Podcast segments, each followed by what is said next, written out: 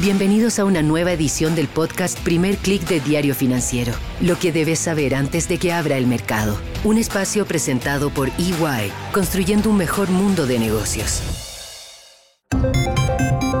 Muy buenos días, soy Marcela Vélez y desde Londres comento con ustedes las noticias que deben saber para comenzar el día.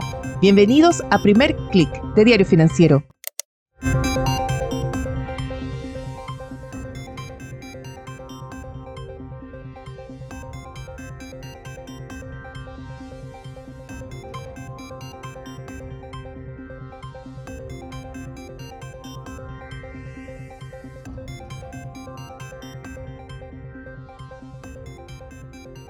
Muy buenos días, es viernes 9 de febrero, bienvenidos a Primer Click. Llegamos al final de la semana, lo hacemos con los mercados algo cansados, no hay que culparlos, ha sido una semana muy intensa, agotadora, en el caso de la región llena de noticias, en Chile incendios, la muerte del expresidente Sebastián Piñera, en Argentina la derrota de Javier Milei ante el Congreso, que ahora lo obliga a reformular su plan para gobernar y en los mercados ha sido una semana marcada por los resultados de grandes empresas, reportes mixtos y sobre todo las declaraciones de los banqueros centrales. Para ser transparente con ustedes, este es un episodio algo distinto. No les voy a dar el resumen de lo que está pasando en la sesión de esta mañana de viernes, porque estoy grabando con anticipación. Todavía no he cerrado Wall Street esta tarde, este jueves, pero estamos viendo ya que el SP 500 tiene dificultades para superar ese nivel de los 5.000 puntos que se había anticipado para hoy. Puede ser producto de esa cifra menor a la esperada para las solicitudes de subsidios por desempleo que había previsto el mercado. Se reportaron 218.000 solicitudes iniciales en enero. El mercado esperaba ver algo más por encima de 220.000. También tuvimos sorpresas en términos de los datos de inflación en la región, cifras por encima de lo esperado para las alzas mensuales, tanto en Chile como en Brasil y ligeramente por encima de las proyecciones en el caso de México.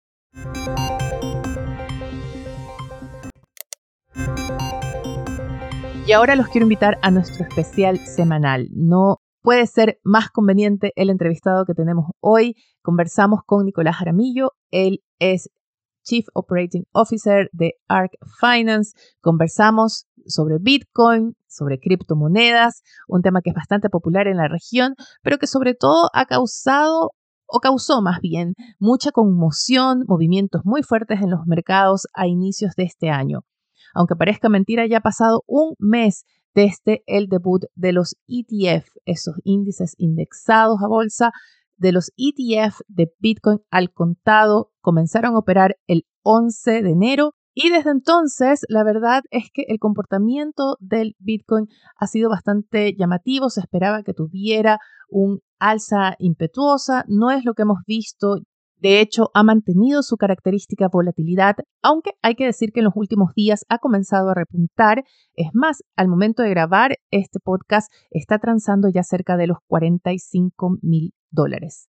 Conversamos con Nicolás acerca de cuál ha sido el impacto que ha pasado en la industria desde el estreno de estos índices ETF de Bitcoin y también, muy importante, un hito que va a ocurrir en abril y para el cual la industria o el ecosistema ya se está preparando. Estamos por cumplir este primer mes de los ETF eh, e de Bitcoin al contado, que fue en su momento un gran evento, pero no hemos visto, o no sé cómo lo interpretas tú, el comportamiento que ha tenido el Bitcoin desde el estreno de estos ETF que eran tan esperados. Estaba revisando y en el último mes ha caído 7% al de hoy, que estamos conversando miércoles, acumula una caída de 7,11% en este último mes. ¿Es el comportamiento que tú esperabas? ¿Cómo interpretas tú qué ha pasado con el Bitcoin desde ese debut de los ETF? Hay un, efecto de eh, compra con el rumor y vende con la noticia. Eso claramente siempre ocurre en el, en el mercado financiero y los traders de alguna manera aprovechan estas instancias para poder eh, tomar ganancias cuando ocurren estos eventos pero también el ETF ha generado un, cambio estructural en el mercado que también tuvo un efecto en esta caída del precio. ¿A qué te refieres con un cambio estructural? Principalmente a que uno de los actores que se convirtió o que eh, aprobó el ETF es eh, una empresa que se llama Grayscale, que antes de la aprobación del ETF tenía un fondo de Bitcoin cerrado, eh, donde las personas no podían vender, y que tenía alrededor de 25 mil millones de dólares, que, lo cual es mucha plata, o sea, es un, monto importante en términos de el monto total de Bitcoin. Y cuando ellos convierten el ETF, hace que ese fondo se pueda liquidar. Y, por ejemplo, uno de los tenedores de ese fondo era FTX, esta corredora de cripto que quebró en el año 2022 y que tenía mil millones de dólares en eh, cuotas de este fondo. Cuando el fondo se abre, los interventores de FTX venden estas cuotas. Entonces, ha habido una presión vendedora que el mercado no había considerado eh, eventualmente en su origen y que eh, ha hecho que este precio caiga, ya que la presión compradora no ha sido capaz de, em, de, digamos, igualarla. Ahora, lo importante es que hace cinco o seis días es que esa presión vendedora ha venido bajando eh, bastante fuerte y los ETF de BlackRock y Fidelity, por ejemplo, ya están teniendo niveles que son capaces de eh, comprar más de lo que se vende. Y eso ha hecho que el precio, por ejemplo, ha subido dentro de los últimos días. De hecho, estaba viendo que los ETF de, BlackRock y Fidelity, que son los que mencionas, están ya entre los 10 ETF más grandes por la cantidad de capital que han recibido, de inversiones que han recibido por, por este interés de los ETF de Bitcoin al contado. Exacto, y, claramente son asset managers gigantes que eh, están empujando esta, este nuevo instrumento dentro de su red de distribución Pensemos que esos dos eh, eh, asset managers tienen alrededor de 14, 15 trillions de, eh, de activos bajo administración. Entonces, tienen una potencia muy grande. Y lo otro que hay que considerar es que todavía Bitcoin se mueve mucho dependiendo la dirección que tiene. O sea, que, que hayan sido capaces de vender estos 5 mil millones, eso es lo que ha vendido mm, eh, Grayscale y que ha recuperado de alguna manera eh, BlackRock y Fidelity, que hayan sido capaces de vender estos 5 mil millones con Bitcoin cayendo hasta un 15%, eh, es algo a tener en cuenta. ¿Qué va a ocurrir cuando Bitcoin empiece a subir eh, a propósito del halving y lo que viene en este año? ahí va a tener una fuerza mucho mayor la demanda, creemos nosotros. No vayas al halving todavía, que, que lo quiero dejar para después. Antes, cuéntame ¿Tienen ustedes la percepción de que ha habido cambios también importantes en la industria en general, más allá de la presión vendedora o el interés? ¿Hay un cambio importante en la industria después de esta decisión de la SEC de aprobar estos ETF? Yo creo que no es algo que hayamos visto todavía, eh, pero claramente la, la, industria de las criptoactivos están en otro estatus regulatorio hoy, sin lugar a duda. O sea, eh, creo que ya no es posible decir de que Bitcoin se va a ir a cero o que la tecnología blockchain eh, está todavía en entredicho de si es que va a eh, florecer más allá de lo que ha hecho hasta, hasta el momento en el futuro. Creo que el hecho de que el regulador más importante de los mercados financieros en el mundo le haya dado el pase a que instituciones tan grandes como BlackRock y Fidelity puedan vender el ETF spot de Bitcoin eh, es un antes y un después. Eh, todavía no vemos ese efecto, creo yo, pero em, eh, claramente están en otro estatus. ¿Qué efecto esperarías ver? Cuando tú dices no lo hemos visto todavía, ¿qué es lo que esperarías ver? ¿Qué es lo que esperarías que se produzca después de esta decisión? Yo, creo que el, ese típico em, rumor o, o, digamos, cartel de que las criptomonedas son un activo para lavar activos, digamos, valga la redundancia, em, hoy día ya es algo que está mucho más en entredicho. O sea, creo que algo que es icónico es eh, la opinión que hoy día está teniendo el CEO de eh, BlackRock, que es muy pro cripto, que él considera que Bitcoin es el nuevo oro digital, de que se van a tokenizar las finanzas dentro de los próximos años o décadas, versus la opinión del CEO de JP Morgan, que sigue creyendo que eh, Bitcoin es un eh, activo eh, que lo usan criminales, qué sé yo, la industria del narcotráfico, o lo mismo que dice Warren Buffett. Creo que esas dos visiones se están enfrentando en este momento y de alguna manera la SEC le dio un, un empujón a la visión más cercana de, a de Larry Fink de BlackRock. Pero quizás le dio la, la, aprobación, pero solo a Bitcoin, no a las criptomonedas en general. Siento que se, se extiende esa aprobación, se generaliza y se dice, ah, es que están como de alguna forma validando las criptomonedas, pero hay criptomonedas y criptomonedas. De todas maneras, y, y, no hay que meterla todas en el mismo saco. Claramente Bitcoin es distinta a Ethereum y Ethereum es distinta a muchas que vienen en, hacia adelante. No creo que esto sea una prueba de la blancura para todas las criptomonedas, eh, bajo ninguna circunstancia, pero digamos, los fundamentos que están detrás de Bitcoin eh, son los mismos fundamentos que tienen la mayoría de las criptomonedas también. Eh, la, desintermediación, la descentralización, el blockchain, eh, esta, esta dinero realmente digital que no tiene el control de un ente central como un banco, por ejemplo. Eso es una condición transversal para muchos de los criptoactivos y creo que eso es un avance para la industria. Estaba viendo, por ejemplo, que la SEC ha postergado nuevamente la aprobación de los ETF de Ethereum. O sea, no los está tratando por igual. O sea, depende como, lo veamos, porque eh, pensemos que se demoró 10 años en aprobar el ETF de Bitcoin. Creo que eh, en la primera ventana de aprobación de Ethereum, eh, creo que era un poco demasiado optimismo. como digo, Ethereum tiene eh, componentes distintas a las de Bitcoin, por lo tanto no es porque aceptamos uno, aceptamos el otro. Pero eh, recordemos que una de las principales razones de por qué eh, la SEC termina aceptando el ETF de Bitcoin es porque en el pasado había aceptado el ETF de futuros de Bitcoin.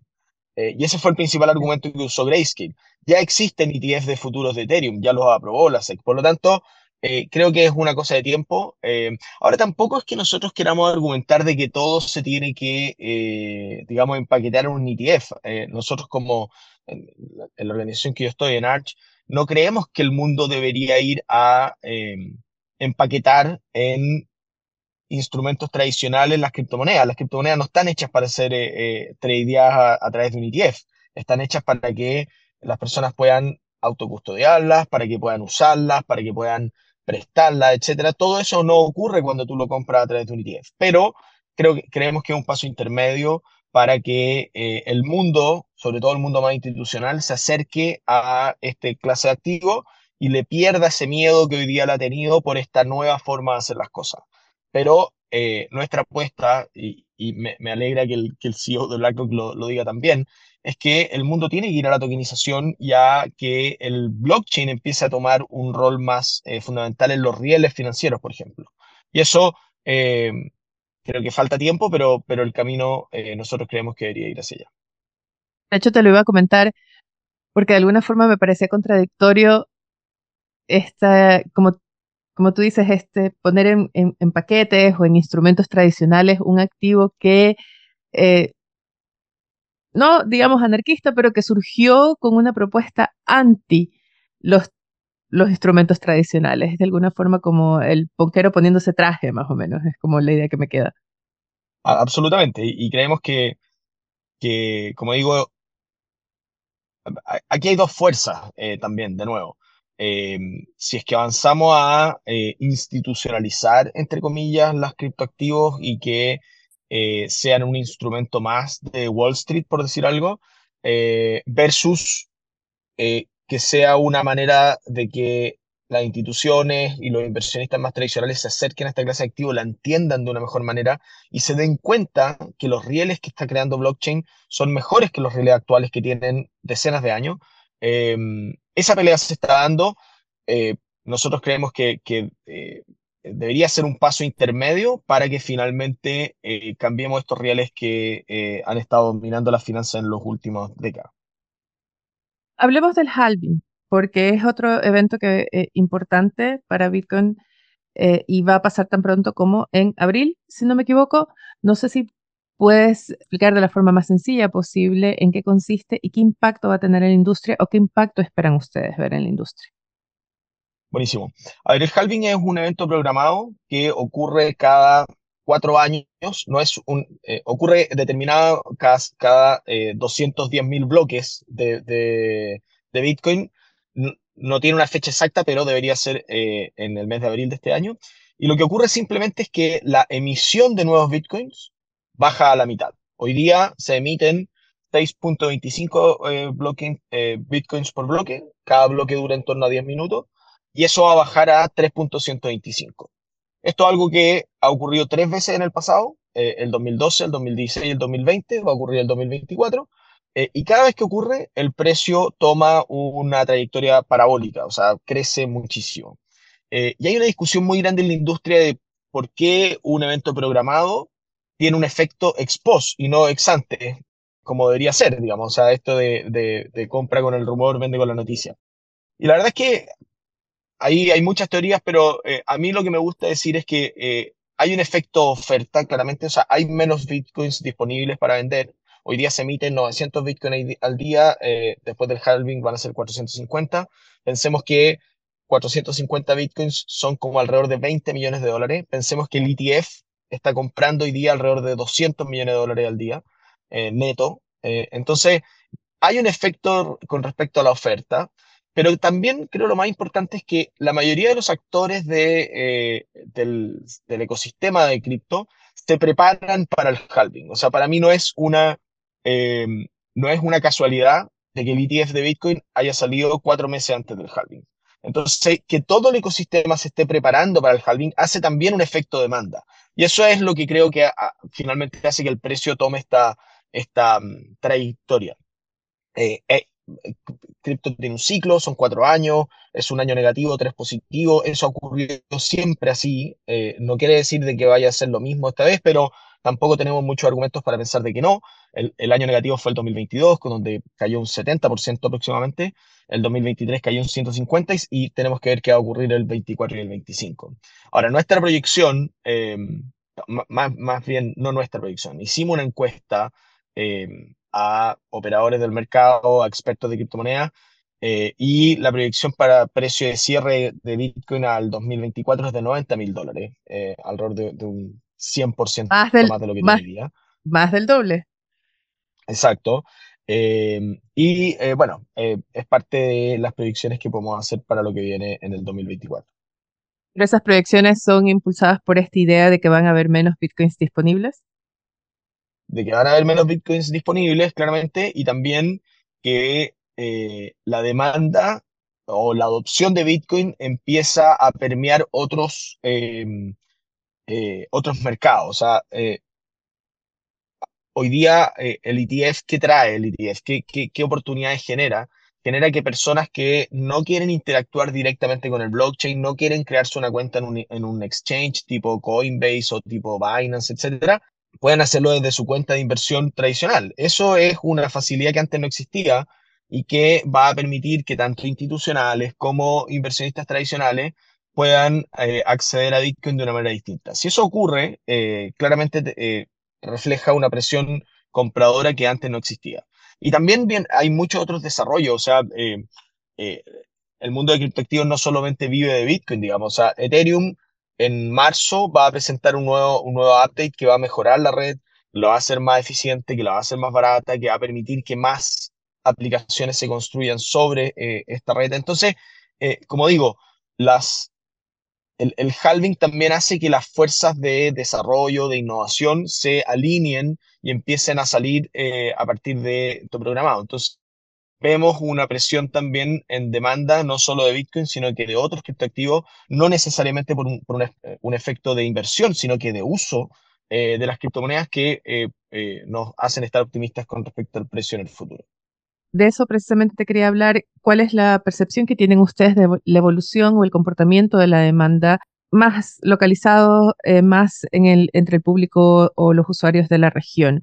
¿Ha variado? ¿Está creciendo? ¿La ven estable? ¿Cuál es la percepción que tiene? A ver, todavía la vemos estable. Esta industria se ve muy influenciada por el precio todavía. Hay mucha, em, eh, digamos, esquizofrenia eh, con respecto a que cuando las criptomonedas van subiendo, todo el mundo quiere entrar, cuando las criptomonedas van bajando, todo el mundo quiere salir. Y eso es algo que, que eh, está muy marcado en esta industria creemos que con la entrada de nuevo de los inversionistas institucionales, eh, parte de esa volatilidad debería, debería caer, pero estamos expectantes a lo que va a ocurrir de aquí hacia el halving, de aquí hacia fin de año, que los precios, si empiezan a subir, vamos a ver mayor demanda.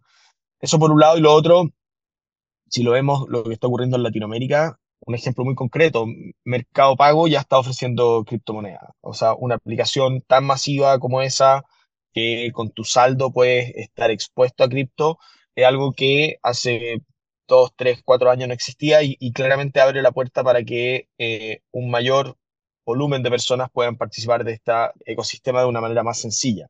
Entonces, como digo, los eventos se empiezan a alinear para que esta demanda se pueda conducir y eso claramente a mayor demanda eh, tiene un efecto en el precio. Tengo una última pregunta, y es algo más bien anecdótico, pero no puedo dejarlo pasar. ¿Es Craig Wright el creador de Bitcoin o no? Porque el proceso, el proceso continúa.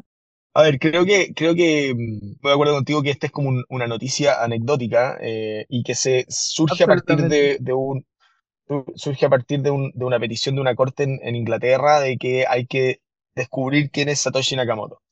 No tengo idea si eso no, pero lo que sí quiero decir es que da lo mismo. El otro día veía un mapa mundial de cómo se postean las transacciones de Bitcoin en tiempo real en el mundo. Y es impresionante cómo eh, era un mapa que se iban prendiendo luces a medida que los distintos nodos de, Bitcoin van, eh, digamos, eh, aceptando el bloque. Y es una red absolutamente distribuida con cerca de 100.000 nodos que no tienen relación entre ellos. Por lo tanto, que, que hoy día descubramos quién es Satoshi Nakamoto, creo yo, tendría poco efecto a lo mejor podría tener un efecto de corto plazo, dependiendo de quién sea, digamos. O sea, si, si el gobierno de Estados Unidos, eventualmente Bitcoin caería, si el gobierno de, sea, si es Elon Musk, a lo mejor subiría, qué sé yo. Pero eh, en el largo plazo creo que da lo mismo que en Satoshi Nakamoto. Y eso es parte de la gracia de que tiene, que tiene Bitcoin. Creo que es noticia en desarrollo y vamos a ir viendo cómo, cómo evoluciona. Como siempre, les agradezco su audiencia, espero que les haya parecido interesante nuestra conversación de esta semana. ¿Tienen ustedes un tema especial que les interese, algo que les llame la atención? Háganmelo saber, podríamos abordarlo en este espacio. Pueden escribirme a mveles.df.cl o a través de mis redes sociales donde me encuentran como Marcela Vélez. Los invito también a que sean actualizados de las noticias del día y más visitando nuestro sitio web de f.cl o dfsud.com con las noticias de negocios de Latinoamérica. Les agradezco también si nos pueden dejar sus comentarios, su calificación en cualquiera sea la plataforma que estén escuchando este podcast. Mejor aún si se suscriben, nos va a ayudar a crecer. Gracias desde ya, les deseo que tengan un buen fin de semana. Nosotros nos reencontramos el lunes. Esto fue el podcast Primer Click de Diario Financiero. Lo que debes saber antes de que abra el mercado. Un espacio presentado por EY, construyendo un mejor mundo de negocios.